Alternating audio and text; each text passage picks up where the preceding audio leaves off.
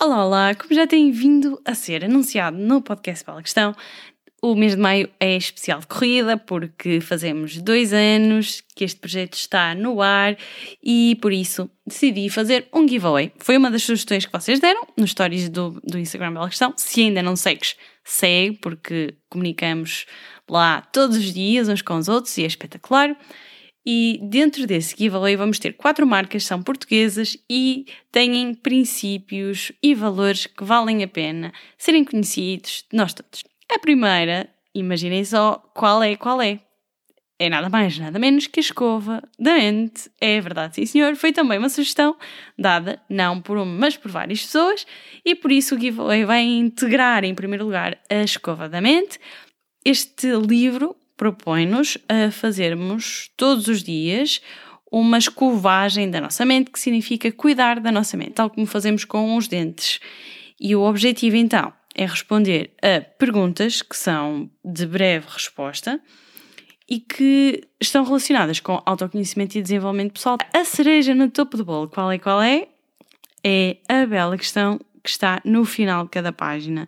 O objetivo destas questões é mesmo que não sejam de resposta fácil e que uma pessoa fique a pesar. Olha que bela questão. Então, para quem nunca ouviu falar no Escovamente, está aqui feita a apresentação e podem saber mais sobre isto em belaquestão.com. Para além da escova da mente, vai também a caneca do Bela Questão, a caneca oficial, que é para fazer aqui um belo conjunto e para o vencedor realmente ter aqui um cavalo, um cavaz, um cavaz jeitoso. Agora sim, vamos à entrevista. Sentido da vida, uma mente retorcida. Eu vou conseguir sim ou não. Levar a tua mente, atitude inteligente. Tens tudo na tua mão. Sempre a divagar, onde é que eu vou parar? Isso é uma bela, isso é uma bela, isso é uma bela questão. Isso é uma bela questão. Bem-vindos a mais um episódio do podcast Bela Questão. O meu nome é Amália Carvalho e o podcast Bela Questão fala de desenvolvimento pessoal, inteligência emocional e o que trazemos aqui são belas questões. Hoje vamos fazer uma entrevista. Eu já tinha saudades de fazer entrevistas, tivemos aqui um período em que fizemos uma série de episódios sobre a anatomia das emoções, mas hoje vamos voltar para falar com Luís Serra acerca do poder da atitude. Antes de mais, quem é o Luís Serra? O Luís Serra é CEO de uma agência de comunicação em Portugal de renome e foi-me recomendado por ter uma história particularmente interessante e talvez invulgar, mas isso vou deixar a ti em casa decidires, por um amigo. E suscitou uma curiosidade, contactei, ele teve a amabilidade de dizer que sim, e hoje estamos aqui para fazer uma bela conversa sobre a questão da atitude. Antes de mais, bem-vindo, Luís, e obrigada por teres aceitado. Obrigado. Este convite. E obrigado pelo convite. Obrigado. Vai ser uma conversa sobre aquilo que nos pode levar de um ponto A a um ponto B sobre as aprendizagens pelo caminho e sobre esta questão de o que é que uma atitude pode transformar aquilo que é o nosso percurso. Neste caso, um percurso mais focado num profissional, num lado profissional. O Luís Serra foi recentemente pai, tem 41 anos, irá fazer 42 muito em breve, em agosto. Em Está agosto. Tem uns hobbies muito interessantes. Gosta de cuidar de bonsais. Não sei se é assim que se diz, cuidar de bonsais, ou podar bonsais, ou... É um bocadinho de tudo. É, é tratas deles, cuidas deles e podas também. E aramas e tens muitos verbos associados ao que é que Isso é muito giro, é um, um hobby invulgar. Faz mergulho, também gosta de fazer construções com legos e tem muitas outras partes fascinantes da sua vida que eu acho que é mais interessante, Luís, és tu a contar-nos. Só dizer aqui que o que é que fascinou na tua história foi o facto de ter entrado para a agência, eh, como normalmente a gente entra, não é? Através de um estágio, mas depois, ao longo do tempo, ter ido caminhando, caminhando e agora estar numa posição de CEO, de co-CEO. E eu acho que é muito interessante nós explorarmos um bocado o teu, a tua mentalidade, aquilo que foram as tuas aprendizagens pelo caminho. Acho que isso é espetacular. Tenho uma bela questão para te fazer, que é o que é que é mais difícil? Ser pai ou gerir uma empresa? Tenho mais experiência a gerir empresa do que a ser pai, na verdade, por isso é difícil comparar. Mas o ser pai deu-me uma perspectiva de longo prazo enorme. E que, enquanto gestor, nós gerimos a empresa, temos que tomar decisões de curto prazo, mas que temos que ter completamente consciência que essas decisões impactam no longo prazo. Isto de ser pai não é muito diferente. Nós sabemos que temos que às vezes ser mais duros ou mais brandos e saber que isso vai moldar a, a educação da, da criança. No caso da, das empresas, é, vai moldar a cultura. São, não é educação, mas é uma questão cultural. Não consigo comparar porque um filho é um filho, e, mas, mas são, acho que estão ela por ela, 50-50 nas dificuldades. Ambas tiram-me o sono. Às vezes tiram-me um, às vezes tiram-me o outro, às vezes tiram-me os dois ao mesmo tempo. E para mim, a pressão mede-se um em horas de sono um dormidas. Eu diria que era uma das coisas que nós falávamos antes de iniciarmos a gravação era da, da, importância da atitude. Olhando em retrospectiva de todas as lições que tu também foste tirando do teu percurso em relação à tua atitude, à atitude que tu uh, achar, que te levou onde tu estás hoje, não é? Mas também à própria transformação, porque com a experiência, a atitude que era no início, possivelmente enquanto estagiário, não é a mesma que é hoje.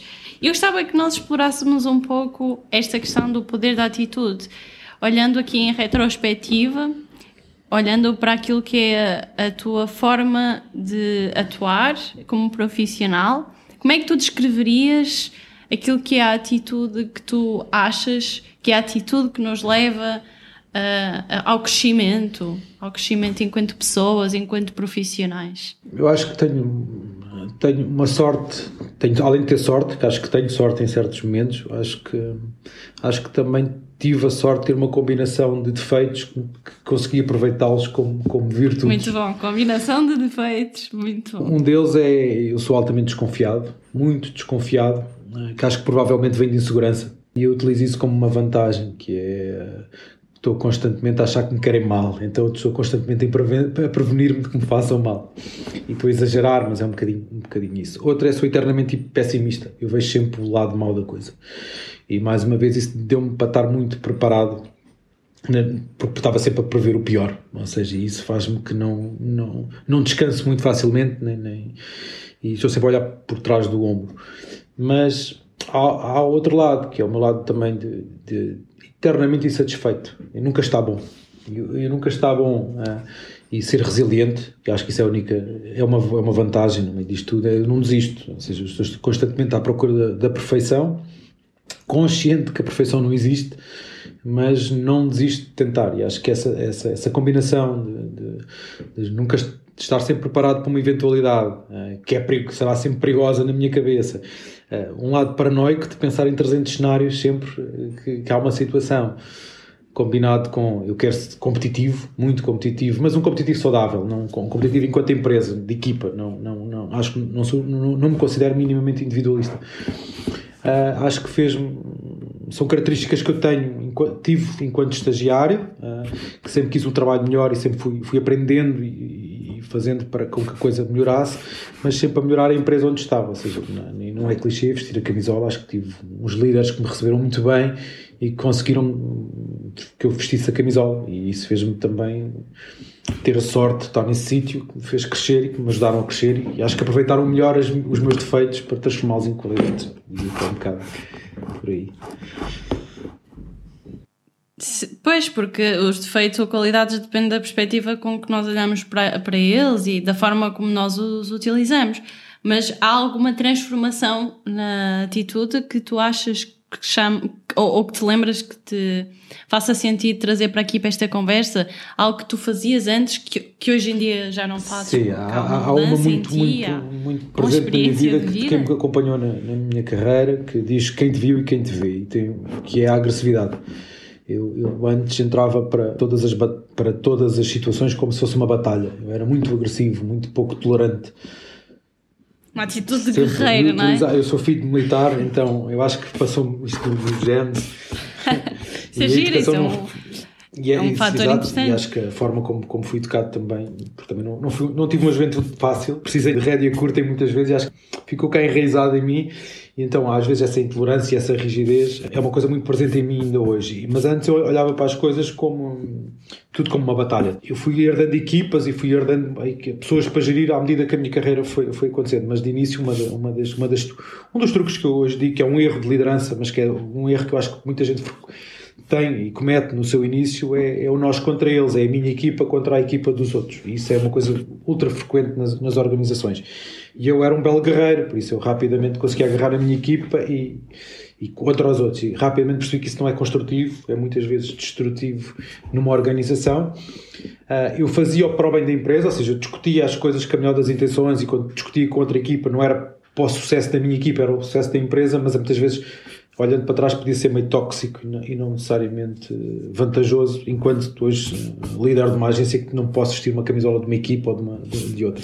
E acho que isso mudou, essa, a capacidade de escutar. Antes acho que falava muito e, e, e ouvia pouco, agora ouço muito mais e, e, e falo menos. Isso fez-me, ou falo de uma forma muito mais assertiva e pragmática. E tento ser moderador. E acho que isso mudou muito, porque eu antes era, era o típico ou estás comigo ou estás contra mim. E hoje em dia isso, isso, isso, isso já não acontece. Antes, pelo contrário, acho que se acaba por ser muito mais moderador e um equilíbrio das forças que existem do que propriamente um, um, um pêndulo de, de, apenas para um lado ou outro, apesar de posso ter as minhas convicções e que utilizo-as.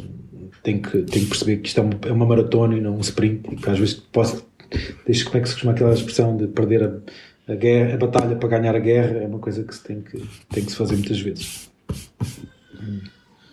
É interessante que no outro dia falava com o Paulo Moreira, que ele é um especialista em inteligência emocional.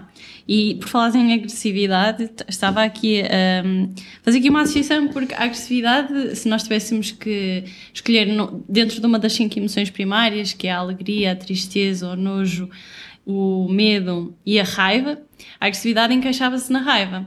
E uma das, um dos gatilhos que, que leva uma pessoa a, ficar com raiva, e a raiva não é necessariamente má, a raiva é, é um ímpeto para a ação do nosso corpo, é a injustiça. Pergunta-te se essa questão de, olhando agora em retrospectiva, de, de, coisas que não te parecem tão injustas poderem eventualmente serem esse tal gatilho para uma ação mais vigorosa. Isso ainda sim, sim, e ainda hoje isso às vezes acontece, ou seja, e, é, e nas equipas que eu lidero isso é o prato do dia, porque ou porque dei mais, sinto-me injustiçado porque gastei muito mais energia que, que outros colegas neste, neste, neste processo. Ou seja, a sensação de injustiça, no ponto de vista corporativo, é, é, é uma coisa muito diária. O que eu aprendi, há bocado quando estava a falar nesta lógica de balanço, é que há sempre dois pontos de vista. Isso vem com uma característica que é a empatia, que é algo que nós temos que, obviamente, treinar e, e, e estar muito atentos. Acho que é uma, algo na nossa empresa que é, é, é, é, um moto da própria empresa, a empatia. Nós temos uma parede cheia de sapatos de pessoas para, para, para relembrarmos de pôr-nos nos pés das, das, outras, das outras pessoas. Exatamente. A sério, isso, é muito giro. Literalmente, literalmente, uma parede, uma parede uma bem parede. grande, com uma altura enorme. Com, Isso é super com, giro e original, com, nunca com, tinha Com os sapatos de, de, clientes e de nós e de colegas para, para, para nos lembrar isso, que empatia é fundamental porque nós não estamos a criar coisas para o nosso umbigo, estamos a criar coisas para as pessoas e é algo que se desenvolve, mas também é mais fácil ser desenvolvido quando nós temos conhecimento, porque é fácil e é muito tentador as coisas quando nos doerem nós pensarmos porque é que nos está a doer e daí tentar ter uma, um instinto de defesa e defender-se muitas vezes é agressividade, é atacar o outro uh, para, para aliviar a dor. Eu e qualquer pessoa, por vezes, esquecemos disso e temos que estar muito, muito, muito atentos a, a sinais de, de, injustiça e de, e, de, e, de, e de reações altamente instintivas, porque são, são reações primárias, como estavas a falar, essas são as primeiras. Mas eu acho que isso vem com o tempo, vem com a sonoridade, Sim. vem com treino, vem com a maturidade, com inteligência emocional, é um conjunto de, de coisas. Completamente, e, e, por isso é que eu dizia também que a raiva, muitas vezes, e a agressividade, as pessoas tendem a associar algo negativo. Mas quando uma pessoa também não é movida pela raiva, também permite que as injustiças estejam a acontecer mesmo em frente aos seus olhos e não faça nada, e não, que não haja nenhuma atitude em relação a isso.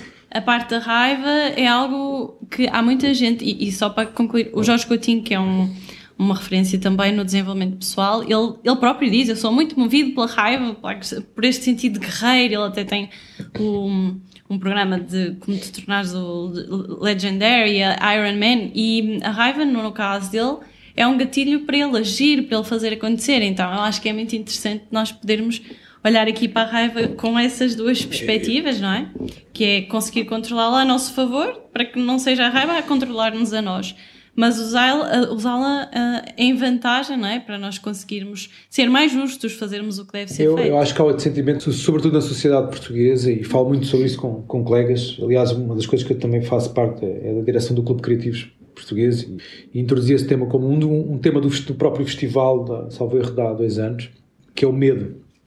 E acho que o medo é uma. É, é uma, é uma, é uma, é uma é uma emoção que eu acho que está muito presente na, na, nas nossas empresas e acho que infelizmente isso até nos atrasa e muito o medo de arriscar, o medo de dizer que não, o medo de contrariar e de dar a nossa opinião, o medo de vermos uma injustiça à nossa frente e não fazer nada. O medo eu acho que é uma coisa tão presente nas nossas empresas de eu não vou levar esta ideia porque o cliente não vai gostar, ou seja, o que nos filtra muitas vezes é esta lógica de medo ou não apresento esta minha ideia ao diretor criativo que ele vai achar que eu sou maluco, seja, seja, seja o que for. E acho que falta moldarmos esse medo para transformar um defeito numa coragem. O que é que eu tenho a perder se contar a minha ideia, por muito que seja estúpida? Okay, não há nada. E se calhar alguém agarra naquela ideia que até é estúpida e transforma aquilo numa coisa boa. E criar ambientes de empresa em que o medo não é um sentimento presente é muito, muito difícil. E, e eu próprio, enquanto líder, luto contra isso porque muitas vezes tinha a, a, a muleta de usar o medo como combustível de mudança. E hoje em dia, acho que também há bocado perguntavas-me o que é que mudou, e acho que foi uma das lógicas perceber que o medo é ótimo para trabalhar a curto prazo, mas desgasta muito a longo prazo a gestão de uma empresa. Então tem que se claramente trabalhar outros sentimentos que eu antes não via como, como possíveis para como agente de mudança. É muito interessante estarmos aqui a falar aqui não é, progressivamente de, destas emoções que são primárias e, e teres falado do medo e teres dito que fizeram um tema numa conferência de clube de criativos sobre o medo. Aproveito aqui para, para o facto de, poder haver alguém que está a ouvir o, o, podcast pela primeira vez para dizer que o último episódio, que neste caso não vai ser o último, mas que é o, o episódio número 60 do podcast pela questão, é sobre a anatomia de medo. Então okay. lá exploro algumas questões que fui descobrindo de um ponto de vista de curiosidade em relação ao que se passa no nosso corpo quando temos medo. Então, se tiverem curiosidade, eh, vão ouvir. Mas gostava de voltar aqui outra vez à questão da atitude, porque já estou aqui a falar muito acerca de medo e, e o medo não é necessariamente o assunto-chave deste episódio. Voltando aqui à questão da atitude, uma das coisas que tu disseste no início é que a escola não foi algo que te chamou particularmente a atenção, que tu eras um, um aluno mais. Uh, desligado. É uma boa expressão, vou passar a usá-la, desligado. Gostava... o que é que, entretanto, fez o clique para tu começares a apreciar a aprendizagem e a, e a educação? Foi a tua atitude que mudou? Não, porque hoje em dia, se me, se, se me pudessem me sentar numa, outra vez enquanto aluno numa sala de aulas, raramente consigo me concentrar e tomar atenção aula. A lógica de professor com toda a sabedoria num palco e passar toda a informação para, para, para os alunos, que muitas vezes nem é a sua experiência pessoal, é que está académica nos livros, em que não há uma aplicabilidade direta ao, aos interesses das pessoas ou muitas das vezes até uma atualização, ou seja, não é tão não está ligado ao contexto que nós vivemos, são coisas que estão, estão são as bases, não é? E às vezes passar bases de conhecimento que são meio universais é muito difícil se não forem aplicadas a um contexto e uma atualidade. Sei lá, falando, sei lá, os pés do marketing, o preço, a promoção, a distribuição, não, não entrar aqui no lado sobre isso, mas é uma coisa que é altamente relevante para enquanto marketeer, independentemente da função que se faça, mas a forma como é dado, a forma como é estruturado, os exemplos que são dados não estão muito atuais porque quando o Porter escreveu aquilo e, e esse, esse lado de, de, passar essas bases que não tenham uma aplicabilidade prática, não têm um pragmatismo, muitas vezes os professores também não não, não têm entusiasmo na maneira como passam a não passam a mensagem e são apenas às vezes muito monocórdicos, a passar a informação, não se estimula o lado prático, eu acho que a coisa tornou-se muito complicado, porque, sobretudo, quando hoje vais à internet e tens toda a informação à tua, à tua disponibilidade, as coisas tornam-se, eh, nesta lógica de um emissor e de um receptor, eu acho que não é a melhor maneira de dar aulas hoje em dia. Acho que as coisas têm que ser muito mais práticas, têm que ser muito mais colaborativas, os professores podem provocar erros, as pessoas aprenderem com os erros, a coisa tem que ser muito mais dinâmica e muito mais um simulacro da vida real porque não, hoje em dia as empresas não, não, não, funcionam com minimamente parecidas com o ambiente de uma escola. Eu nunca fui mandarião, nunca fui preguiçoso, mas cheguei a pensar, enquanto aluno, que era eu se calhar sou muito preguiçoso e sou muito mandarião, porque eu não, não consigo me sentar e estar a empinar um livro e de repente e, e debitar aquilo uh, num teste digam-me lá quais eram as palavras de não sei quem. Eu não, isso para mim não, não, não, não, não aquilo me estimulava a pensar, estimulava-me a decorar. Pô, o mundo mudou, mudou há, muda, de 10 em 10 anos deve haver grandes mudanças na humanidade. Dá salas, a escola continua a igual escola há quantos anos é que o modelo de educação é igual? Bora lá questionar se isto é a melhor maneira, não é? Sabes que a TED Talk mais ouvida de sempre que conta com mais de 70 milhões de visualizações, é do Sir Ken Robinson.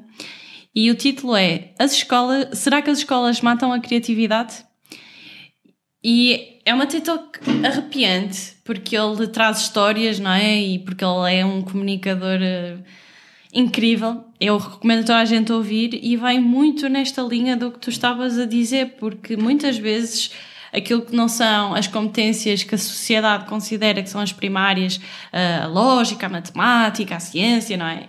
E, e pessoas que, crianças que têm propensão, se calhar, para ser bailarinas, para serem criativas, para, para desenhar, elas acabam por eh, serem empacotadas com rótulos de que ou, ou não são bons alunos, o, ou são distraídos. A autoestima vai abaixo, Quando... sente-se burro, sente será que eu não tenho capacidade, todos os meus colegas são mais inteligentes que eu, e não tem nada a ver com isso, não tem nada, hoje em dia é a falta de descoberta do potencial Exatamente. de cada um, individualizado. E acho que não, é? não, estimula, não é estimulante, é uma questão muito de decora, faz como eu, mimetiza, replica, replica, replica. E, e, o trabalho não é isso. Hoje em dia o que se exige numa empresa não é que a pessoa replique que as fórmulas, fórmulas matam-nos, sobretudo em indústrias criativas. Não é? Então eh, acho que foi e o erro é, é penalizado, claro. não é? As más notas são penalizadas.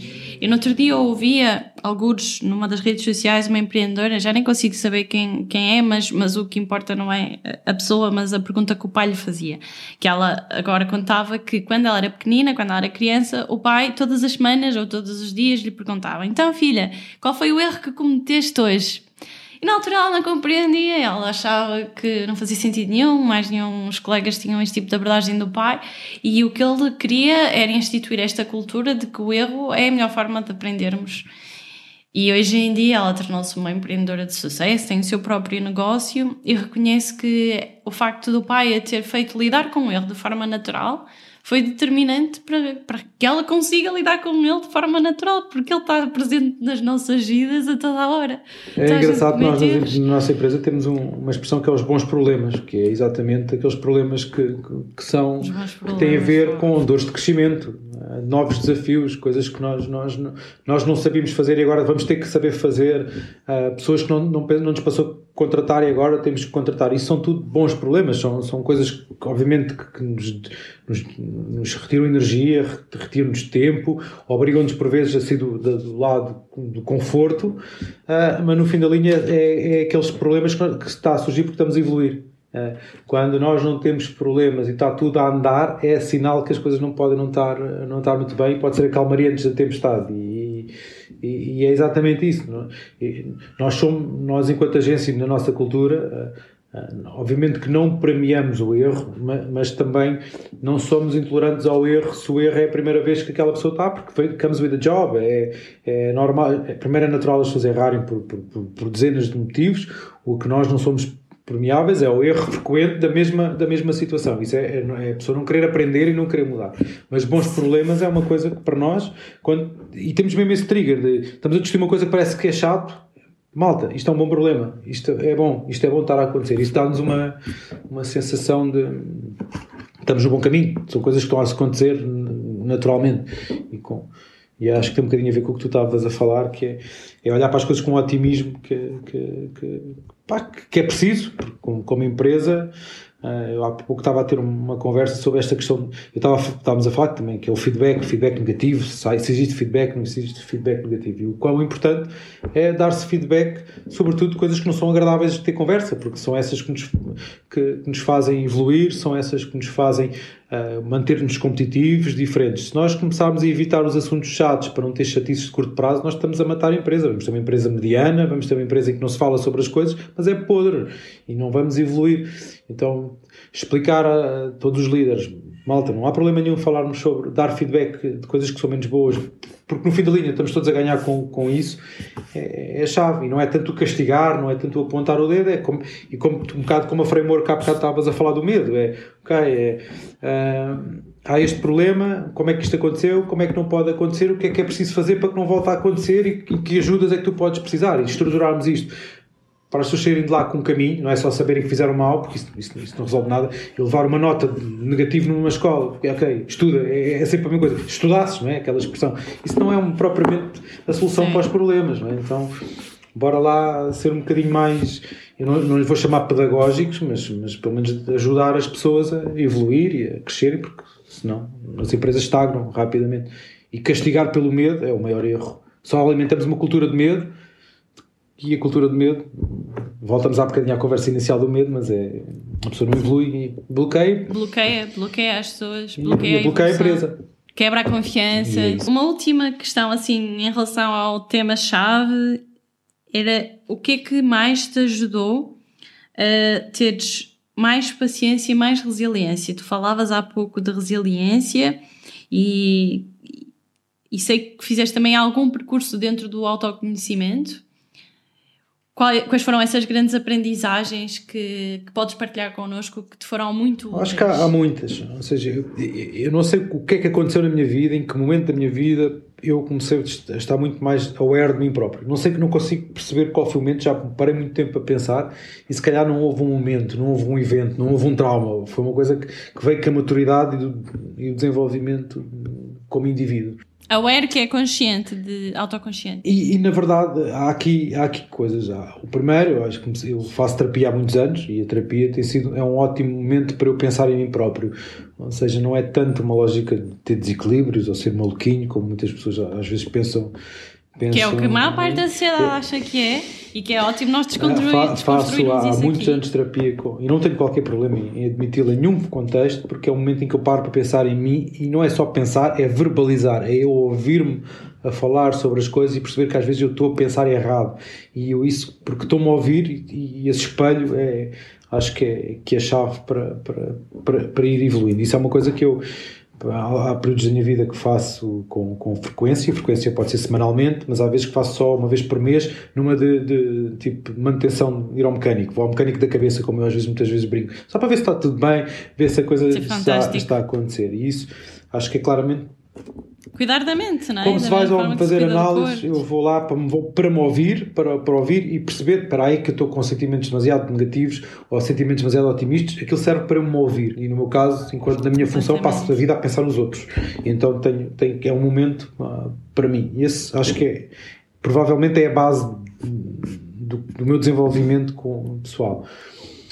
Há, há, acho que há outro que é depois os meus passatempos, os meus próprios passatempos ajudaram muito a, a, a ser o que sou hoje. Eu, eu, uma, uma, das coisas que não falei aqui, eu adoro viajar, mas, mas este, esta lógica de viajar, houve uma viagem à Nova Zelândia que eu estava num sítio incrível, num lago mágico, e eu sentei-me lá e o meu pensamento foi: what's next? Eu não parei para, para perceber onde estava. E essa viagem toda eu percebi que não estava a viver o sítio onde estava, mas constantemente a viver mentalmente o sítio para onde é que ia. Estava constantemente a sonhar ir ao próximo sítio. E quando chegava ao próximo sítio era outro. E aquilo, a meio da viagem, caiu-me um clique. Foi, mas que raio de viagem é esta que eu estou, que está, está muito mais na minha cabeça do que propriamente naquilo que eu estou vivendo no agora. E, e, isso assustou-me, assustou-me muito, porque obviamente até a minha função, o meu background é de estratégia, por isso obriga-me constantemente a estar a projetar-me numa manhã, isso é uma vantagem incrível enquanto profissional, mas eu não posso viver a minha vida enquanto estratega, tenho que viver a minha vida no agora. E, e então foi aí que eu me dediquei, dediquei aos bonsais, porque os bonsais ensinam-me a ter paciência. Foi porque eh, eu tenho que respeitar a velocidade da natureza, não, não é a velocidade do homem, e que faz com que qualquer coisa que eu faça num bonsai eu vou ter, ter que esperar um ano ou dois anos para, para recolher frutos. E isso ensinou-me a ter paciência de chinês, como se costuma dizer, e ajudou-me ajudou muito.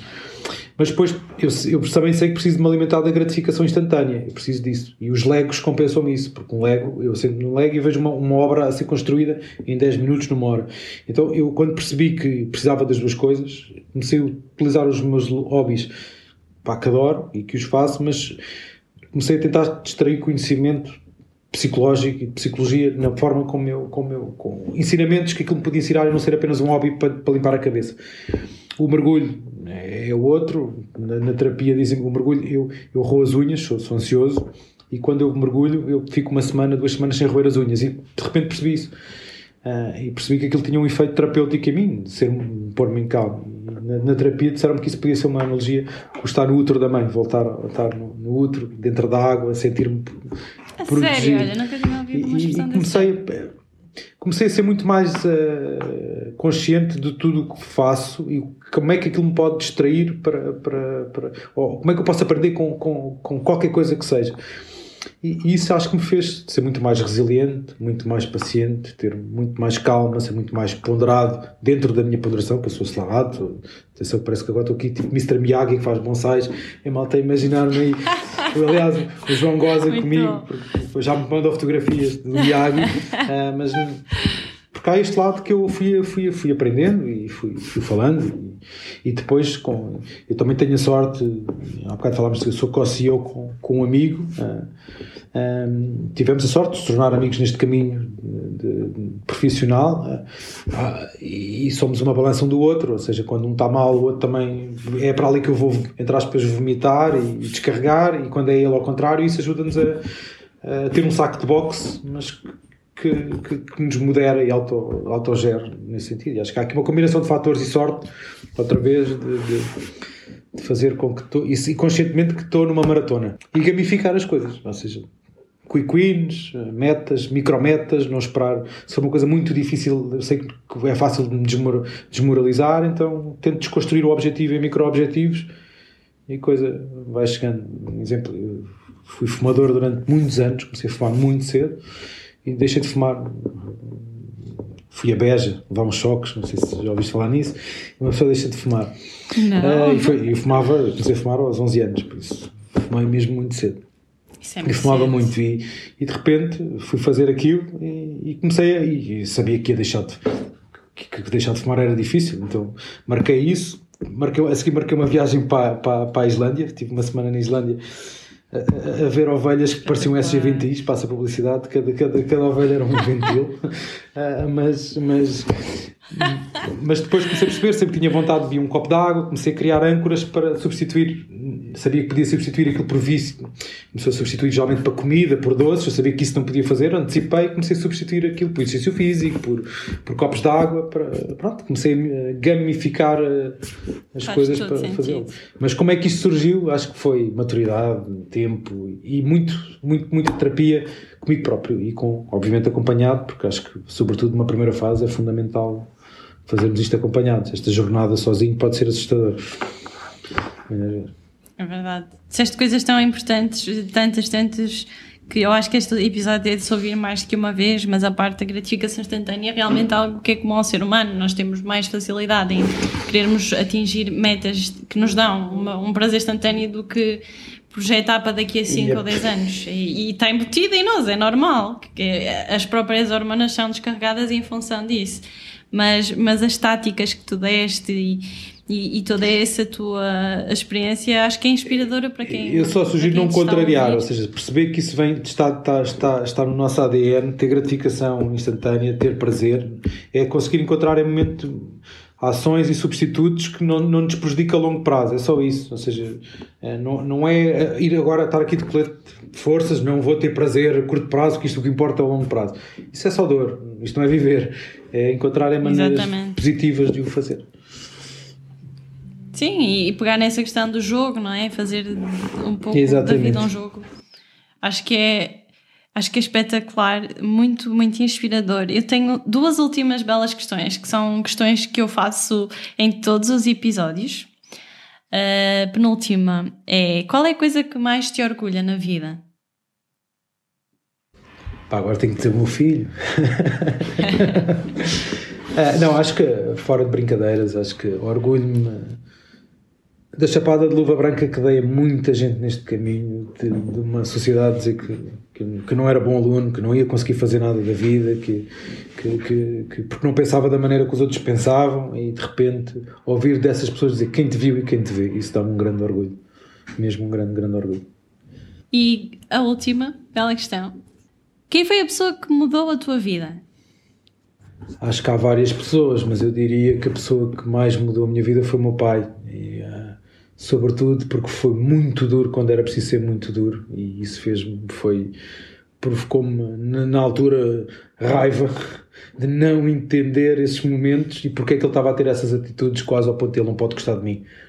E percebendo o quão corajoso ele foi para ter aquelas atitudes e que ter um filho que era combativo, combativo argumenta, muito argumentativo e que ele conseguiu ser forte e resistente para firme e que isso fez que a longo prazo eu, eu acho que estar vivo e estar aqui onde estou. Por isso acho que não seria muito injusto não dizer o meu pai neste momento. É transformador. As atitudes e voltarmos aqui ao início a é atitude no momento certo faz toda a diferença faz a ele teve a coragem de ter muitas que, que eu não sei se enquanto quando for pai se vou ter a mesma coragem que ele. Isso é, é mágico. Então e se tivesses que resumir a, a atitude a uma palavra do poder da atitude sem medos tu achas que é o que sem medos sem, sem medos. medos bora fazer há sempre solução para tudo menos para a morte por isso Fico muito feliz por termos tido esta, esta bela conversa. Espero para ti em casa tenha sido igualmente interessante. Também agradeço aqui ao João Padinha, que foi o segundo entrevistado do podcast. Bela questão, que é um, um grande amigo e que me fez esta recomendação. Obrigado, João, também. Isso, obrigada a ti também, João. Agora já sabem, eh, peço que nos deem feedback, acho que é sempre giro ouvir se este episódio marcou, se não.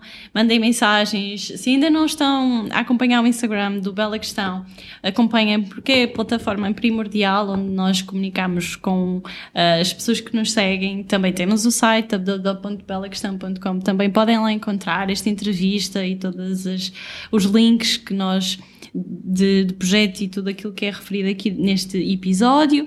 Aproveito para te agradecer por estares aí desse lado, para acompanhares o projeto, Obrigado. pela questão. E já sabes. Muito obrigado Obrigada, também. Luís. Obrigado. Obrigada a ti. Encontramos-nos no próximo episódio. Até breve! Sentido da vida, uma mente retorcida. Eu vou conseguir sim ou não. Levar a tua mente, atitude inteligente, tens tudo na tua mão. Sempre a divagar, onde é que eu vou parar? Isso é uma bela, isso é uma bela, isso é uma bela questão. Isso é uma bela questão.